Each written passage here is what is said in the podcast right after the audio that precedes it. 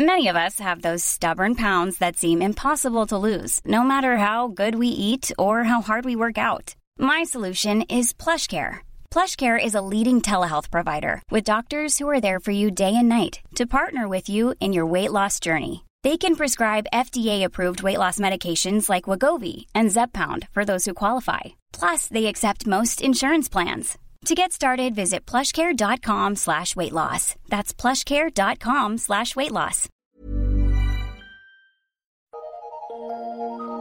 Eu sou Mário Persona e essas são as respostas que eu dei aos que me perguntaram sobre a Bíblia. Eu costumo receber com frequência mensagens perguntando se as duas testemunhas de Apocalipse seriam Enoque, Moisés, Elias ou algum outro personagem da Bíblia, ou talvez até o Antigo Testamento e o Novo Testamento. Aí, nesse caso, fica até difícil saber como é que poderia o Antigo e o Novo Testamento aparecerem na Terra, morrerem e ressuscitarem depois, que é o que acontece com as duas testemunhas. Alguns também acham que seriam dois grupos de pessoas ou até dois conceitos ou formas de se testemunhar, o que acaba também sendo uma confusão. O fato de serem duas tem a ver com o testemunho que na Bíblia exige um mínimo de duas pessoas para ser dado. Pela boca de duas testemunhas ou pela boca de três testemunhas se estabelecerá o fato. Isso é dito em Deuteronômio 19, 15. Nos primeiros séculos da existência da igreja na terra, os dois candidatos mais fortes para o cargo de duas testemunhas eram Enoque e Elias, já que eles não experimentaram a morte e, segundo alguns, iriam voltar de algum lugar onde eles estivessem para essa última missão na qual eles morreriam para depois serem ressuscitados. A passagem de Apocalipse, que descreve os sinais que, eh, que, eles, que as duas testemunhas farão, diz que esses têm poder para fechar o céu para que não chova nos dias da sua profecia, e tem poder sobre as águas para convertê-las em sangue e para ferir a terra com toda sorte de pragas, todas quantas vezes quiserem. Efésios 11, uh, Apocalipse 11, versículo 6.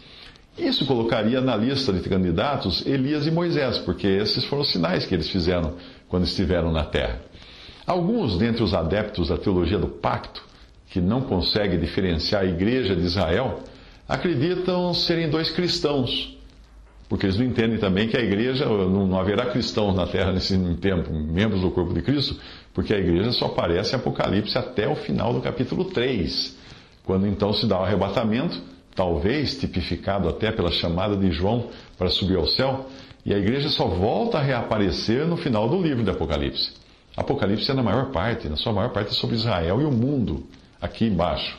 Então não poderia ser cristãos, ou seja, membros do corpo de Cristo, essas duas testemunhas. A Wikipedia diz que algumas seitas dão a personagens iminentes do seu meio, da própria seita, a honra de serem essas duas testemunhas. Para os adventistas seriam Uriah Smith e Ellen White. Para os mormons seriam dois profetas daquela seita em missão aos judeus, possivelmente dois membros do alto escalão daquela religião, ou até mesmo o falso profeta Joseph Smith e seu irmão uh, Hiram Smith. Claro que eles não chamam de falso profeta. Mas a resposta para essa dúvida é muito simples. Quem são as duas testemunhas? A Bíblia simplesmente não revela quem seriam essas duas testemunhas. Portanto, qualquer especulação não poderá ser verificada ou comprovada até o dia em que essas testemunhas se manifestarem. Mas aí, os salvos por Cristo da presente dispensação não estarão mais na terra, porque estarão assistindo a tudo aquilo de camarote a partir do céu. O texto a seguir é de autoria de Bruce Anstey. Eu vou ler um texto dele, foi extraído do livro Unsound Doctrinal Statements and Clichés, ah, que são comumente aceitas como verdade. E pode ajudar, outras pessoas traduziram, e eu vou, eu vou ler o texto aqui para você. Uh, e antes que alguém pense, algumas pessoas me escrevem como é que eu consigo guardar de memória tantos versículos. Eu não guardo, eu leio, eu estou lendo num teleprompter que está na minha frente, uh, debaixo da minha câmera. Então vamos lá, as duas testemunhas. Muitos pensavam que uma vez que o profeta Malaquias disse que Deus iria enviar Elias, o profeta, antes do grande e terrível dia do Senhor, Malaquias 4:5, e que ele e Moisés, uma vez que eles estavam juntos no monte da transfiguração, Mateus 17:3, retornariam pessoalmente como testemunha na terra durante a grande tribulação. Esta é uma suposição que resulta da tendência de se dar às profecias um caráter sensacionalista O capítulo 11 do livro de Apocalipse é, inter é interpretado literalmente, ainda que o primeiro versículo desse livro nos ensine que as, as profecias, nesse caso, são figuras, significando que elas devem ser entendidas como símbolos. Apocalipse 1:1. Se não for assim, poderemos chegar a algumas ideias bastante fantasiosas de como as coisas acontecerão no final dos tempos. A interpretação ortodoxa da Bíblia indica um cumprimento literal das Escrituras. Isso não significa que toda palavra ou frase encontrada na Bíblia seja literal, mas que o cumprimento dessas coisas será literal. O Espírito de Deus usa muitas figuras e símbolos na palavra para simbolizar coisas que são literais. Por exemplo, a Escritura fala de sol, não, sol não brilhando e as estrelas caindo do céu. Mateus 24, 29. Isso não pode ser entendido literalmente. Se o sol parasse de brilhar, toda a vida na Terra morreria.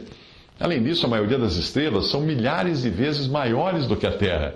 Se uma delas fosse cair na Terra, a Terra seria totalmente, imediatamente destruída.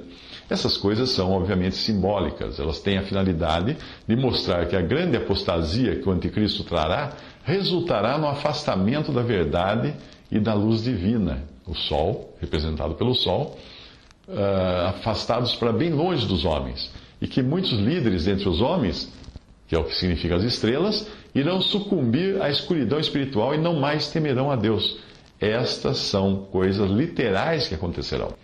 Interpretando as duas testemunhas simbolicamente, vemos que Deus levantará um testemunho apropriado, indicado com o número 2 nas Escrituras, na terra de Israel, em oposição à malignidade da besta do anticristo. Isso será uma parte do remanescente judeu que será autorizado uh, autorizada por Deus para esse testemunho especial.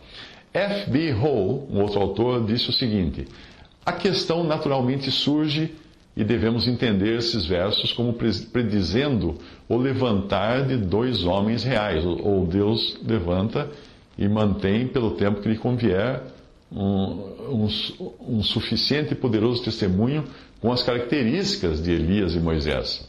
Ou seriam mesmo os dois homens. Estamos inclinados ao segundo ponto de vista, especialmente por causa do caráter simbólico de todo o livro. Pensamos então que eles indicam não um grande e abundante testemunho, isso seria indicado pelo número 3 e não pelo número 2, mas um testemunho suficiente, divino, na verdade miraculosamente preservado e sustentado nesta época. Isso o Bruce Anstey uh, acrescentou, que são os pensamentos de F. B. Hall uh, no seu livro The Revelation. E W. Scott, um outro autor, escreveu: Sobre a questão do número 2 de testemunhas, inúmeras hipóteses têm surgido, tal como, tais como os dois testamentos, a lei e o evangelho, Rus e Jerônimo, os valdenses, os albiguenses, etc. Outros demonstrando mais razão e com aparente sanção das Escrituras, supõem que Moisés e Elias são as duas testemunhas, citando Malaquias 4,5 como prova da sua afirmação. A frase desse versículo, lembrai-vos da lei de Moisés, meu servo, não implicaria na presença pessoal do grande legislador nas cenas dos últimos dias, enquanto que no versículo 5 parece realmente uma declaração expressa de que o distinguido profeta deve novamente aparecer na Palestina. Eis que eu vos envio o profeta Elias antes que venha o grande e terrível dia do Senhor. Um testemunho completo e adequado é a intenção propositadamente pretendida no número das testemunhas. Parece-nos que um número maior do que dois é trazido diante de nós nesta solene crise, e que também o versículo 8 supõe um grupo de testemunhas mortas. Então, até aí, o Bruce também citou uh, o autor Scott do livro The Book of Revelation. Continuando agora o Bruce Anstey, essa questão foi submetida ao editor da revista Help and Food, com a pergunta: Por gentileza, você poderia explicar o significado das duas testemunhas de Apocalipse 11, 3? E aí veio a resposta: Nós acreditamos que eles são o fiel remanescente judeu que Deus levantará durante a segunda metade da última semana de Daniel, o tempo da grande tribulação. O número 2 não é necessariamente literal, mas revela um testemunho adequado, assim como a lei exigia assim como foi com Moisés e Elias, cujo testemunho foi em circunstâncias semelhantes, ainda que o rei já estivesse longe, eles estavam em humilhação e sofrimento. Então, isso foi tirado de Help and Food, volume 19. Uh, ah, agora, extraído tudo isso que eu falei aqui, foi extraído então do livro Unsound Doctrinal Statements and Clichés, de Bruce Anstey. Uh, como se pode ver, não existe nenhuma opinião que seja certeira sobre quem seriam essas duas testemunhas. E a gente deve ficar assim quando a palavra de Deus não nos mostra com certeza, porque alguém lá nessa época vai saber identificar e dizer assim: ah, veja só, esses são as duas testemunhas. Visite respondi.com.br. Adquira os livros ou baixe e-books. Visite 3minutos.net. Baixe o aplicativo.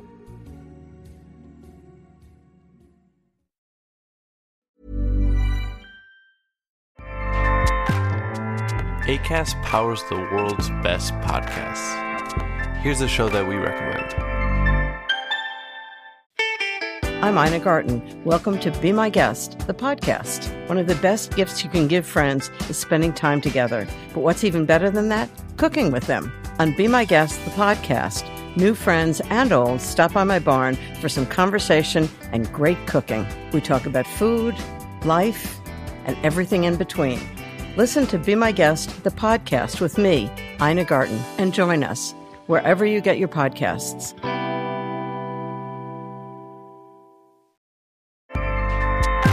ACAST helps creators launch, grow, and monetize their podcasts everywhere. ACAST.com.